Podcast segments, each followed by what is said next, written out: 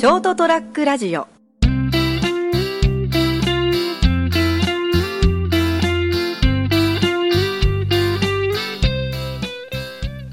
こんばんは斉藤です。今週も人生横滑りをお聞きいただきありがとうございます。そして今夜も一緒にお話しいただくのはこんばんは成田です。よろしくお願いします。えっと一応これ11月の25日放送分をはい。撮らせて今から喋るんですけど、はい。撮らせてもらって喋るんですけど、まあ実はまだまあ大体このショートトラックラジオ皆さんお聞きの方はお気づきかと思いますけど、収録で相当前倒しして撮ってたりするでね。そうんですすね。まあはい。時間がある時に取らないと取れなくなっちゃうんで。皆さんお仕事ね、ん。なんか調整しながらなんで僕は都合がいい日にこうやって成瀬さんうちに来てもらってはい。撮ってもまあ撮ってますけどね。はいまだこの実は今日の分収録してるのが10月のうんと終わりかな？今日ですね。20日ですね。はい。うんまあ、ちょっとあまあ今回はちょっとあんまり明るくない話っていうかね、まあ真面目な話っていうか。シリアスなちょっとお話なんですね。でどうぞ。先週あのーえっと今日がまあ火曜日で、うん。うんいえか日曜日？一昨日の日曜日の朝に、僕その仕事の準備してたらはいはい。携帯が、まあ、鳴ったっていうかブブブブってうん。バイブが鳴って、うん。ふとこう撮る前見たら先輩からだったんですよ。あの僕はこの利用の仕事を東京でね修行してて、はいはい。その修行先の僕の、まあ、一番の先輩に当たる人が、うん。から電話だったんですよ、うん。名前が出てたから、うん。でもうあ最後に会ったのももう相当誰かの結婚式のもう20年前に会ったかなってぐらいの人。そんな感じなんですね。まあ、まあ、もう今はほとんど年賀状のやり取りだけ、うん。だから会ったのも20年前かもうそのくらいもう記憶がないぐらい、まあとにかくえらい久しぶりの人から急に電話と。もちろん電話ももういつぶりって。うん。電話登録してたんだっていうぐらい、まあ、してたらしてたけど。だかえらもう分かるじゃないなんとなくいい電話ではないなっていうのはもう直感で分かったんだけど、時ってね。うん。はい。もうねに何年何十年も会ってない人から電話が突然ああったからうん。まあまあ普通におはようございますってお久しぶりですって電話だったら、もう向こうも久しぶり元気ね？元気、って言うからあ元気っすよっつって。今仕事まだ仕事始まってるって？あまだ今し準備してますまあ同居者だからね、うんうん。日曜の朝だから分かるから大丈夫？ってあ大丈夫ですよってどうしたんですか？ってまあうすうすなんかこういい知らせではないなって分かったんだけど、そしたらまあまるまるちゃんがうん。亡くなったんだと、うん。えーって。まあうんまあ。うんそのまるまるちゃんって子が、うん。と僕よか年はうーんと4つぐらい下なのかな、でまあ、一緒にはやっぱ修行おお店で修行した後輩ね、はいはい。まあ、昔で言うなら、まあ、まあ女の子だから妹弟子みたいに当たる子で、うーん。うんとどう僕ら 2, 2年後輩に当たる子。ああはい。で多分後で聞いたら49だったらしいんだけど。あその去年というか、まあ、亡くなれた時、うん亡くなったのがね。だけどえーって言って話してでちょっとどうするって話でその僕に電話くれた先輩は、うん。その亡くなった子の近くなんです住んでるの、はい。長野なんだけど、え隣町ぐらいなのかな、うん、だけどまあ割と近くだから、うん。まあそこそこまあ親しくしてたまあ、交流があったんですかね、感じ。日常的に。あのその妹さんから修行先の方に連絡来てああー。連絡来たらしいんだけど、うんだから直接じゃないんでね。うん。でまあそういう兄弟弟子の中でちょっとまあ回しなさいじゃないか連まあ連絡絡を取ってって、うんでどうする？ってだからまあじゃあちょっと僕の方から連絡取れるだけ取っと取ってみますと、うん。兄弟弟子に。今じゃあほらばいやね便利だからフェイスブックでもつながってるし、いろいろまあ分かるだけ取ってみますっつってですぐ仕事始まる前にフェイスブックで分かる人にはうん。こうこうこうですって、うん。でまあその香典云々はどうしますかって。あまあね多分ねもう全国に散らばってるからみんなうん。長野までは行けないからね。なかなか難しいですね、やっぱ仕事もあるしそのしがらみがあるから。うん、だからまあ、じゃあこう電話その電話くれた先輩が一番近いからうん。頼みましょうかとかって、うん。でまあ、その日僕もおかげでその日曜日仕事忙しかったんで、うん。ずっとそのまま連絡はもうじゃあもう終わって夜しようと思って、うん。で夜またこのフェイスブックじゃなくて携帯で分かってる人たちは、には電話して、うん。でまあいろんな、まあ、先輩後輩かな、うん。でいろいろ電話して話したんだけど、はい。結局みんな言うのがうん。みんななんかほらなかなか会えないから、うん。でも僕以上にこうちょっと交流があった人たちなんかはうん。あー去年会ったんだよねとか、うん電話で話したんだよねとうんか、あれが最後だったとか。うんそうそう。うん。なんかみんな少しずつやっぱ後悔をするんだよ。ああもう一回会っときゃよかったとか、なるほど、もう一回電話しときゃよかっったとか、うん。うん。でもそれはもう一人の人後輩にもは同期のその亡くなったこと同期のやつね、うん。にはは俺にフェイスブックでメッセージ送ってきて、うん。もっとそのお店にいる時にね、うん。もうもうそれでも20年以上前の話よね、えもっとこうしてあげときゃよかったかなとか、あ後悔が先にみんなこう出てくるのかな、そのうん俺はあーって。でもう悪いけど俺はなんか悲しいではなくてやっぱ寂しいのはあったけど、まあ後輩がね亡くなる寂しいあったけど、僕はそこまでその僕一緒にいたの3年間ぐらいかな一緒に働いたのは、まあ、なんかその昔話でねうんまあとにかく不器用な子だったよねってなかなか仕事を覚えられずにいつも泣いてたよねって、うん。そういう話はして、うん。そしてやっぱその俺はでもそれでもまあき厳しい面もあったかもしれないけどちゃんと仕事も教えてあげてたしうん。うん。でもやっぱ同期のやつだとやっぱもっと僕と違う思い入れがあったりとかねあまあそうですね。人それぞれあうん。るからですね、まあだからいろいろみんな言うとやっぱうん結構みんな後悔じゃないけどね、うん。もうちょっと連絡取っとけばよかったなとか最後に会った時にねもうちょっと話せよかったなとか、うん。でもそれはもう仕方ないよと。後悔はね。まあ、うん、だってみんないつ死ぬかも分かんないし、またいつか会えるくらいの感じになっちゃうからねそうそうまた会おうねって。大体みんな、な、当たり前だけどまた会おうね。じゃあ来年ねとかね、うん。今度は次回ねとか。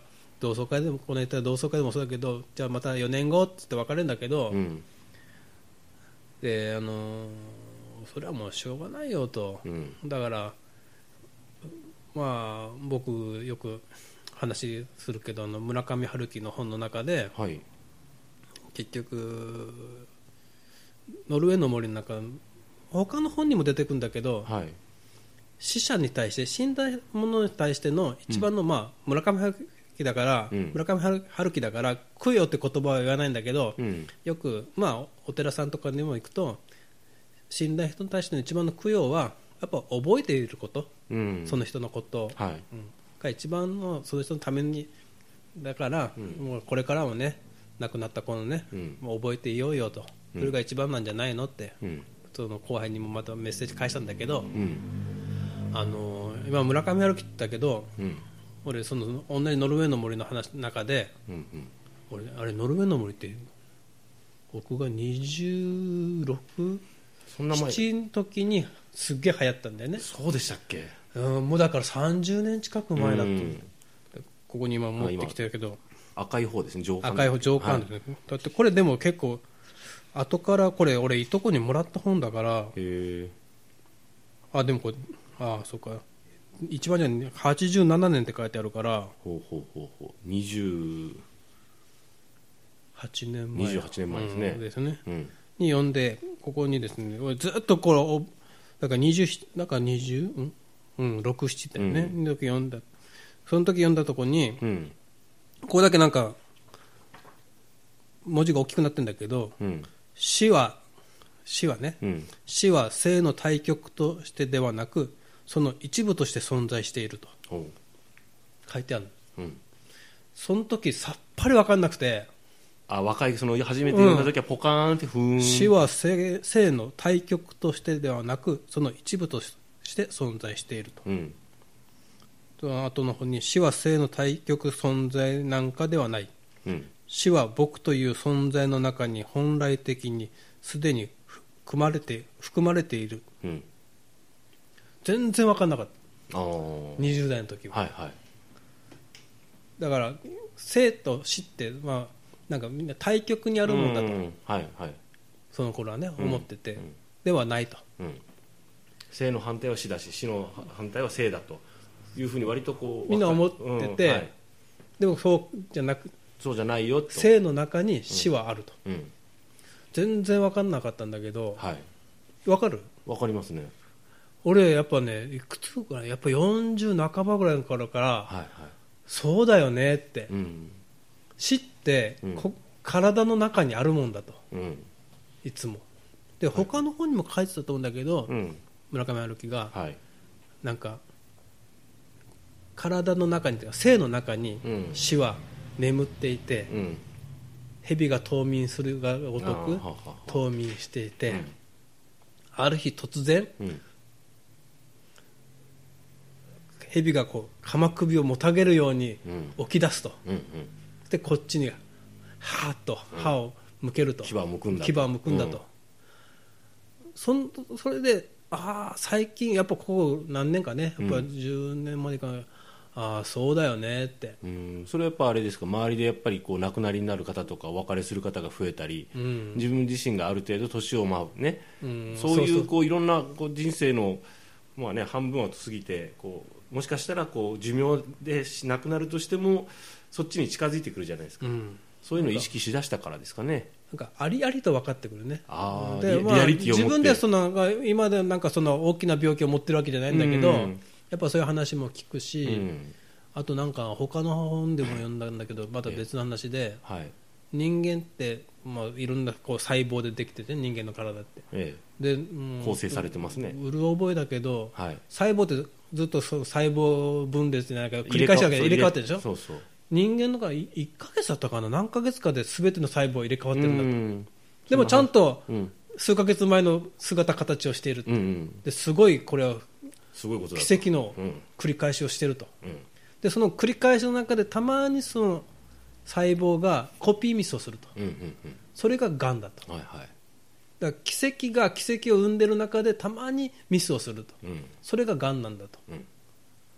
ということは生きてることがんがないこと自体がもう奇跡奇跡だと。うん、それがそれが今やっぱありありと分かる。ああ、だから奇跡の中で生きているんだと。うん。今度はねそのちょっとねその、僕の妹弟子のうん死があった後にまあ僕は常々それをずっと思ってたんだけどやっぱある人と話しててねやっぱ、うんだからやっぱ生きてる奇跡が起こっている限りやっぱ今度一回みんなでやっぱ集まんなきゃねと。あ別にそのねお参りに行こうとかお線香あげに行こうじゃないんだけど、あうん。集まってあいつ仕事下手だったよねってうん。することがやっぱねあの子のためにもなるだろうし、うんぱそうやってちょっと面々とねそういうことを続けていこうよと、はいはい。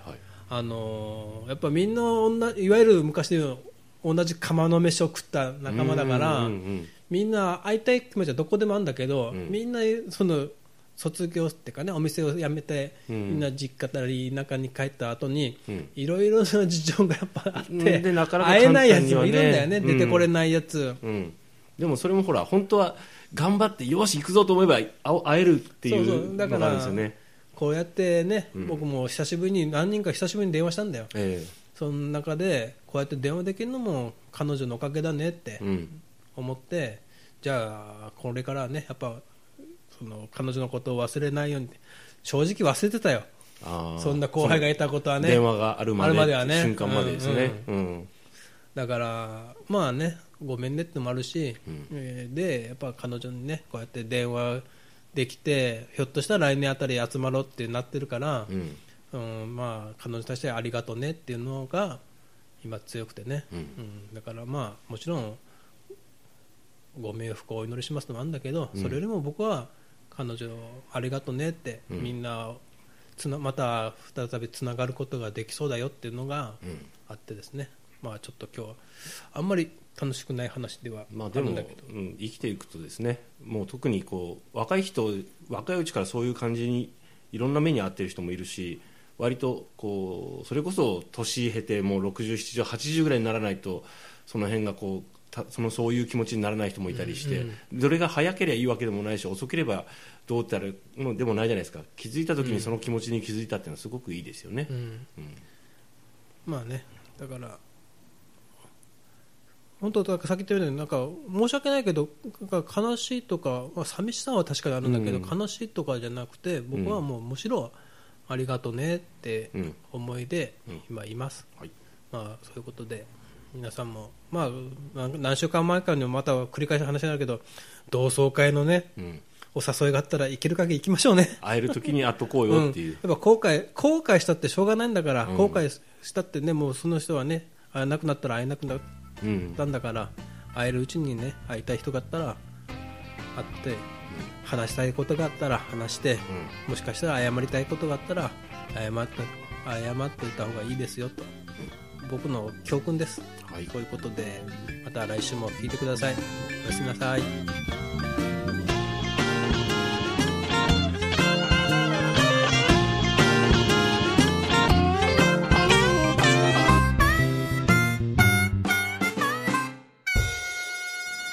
ST-radio.com ショートトラックラジオ。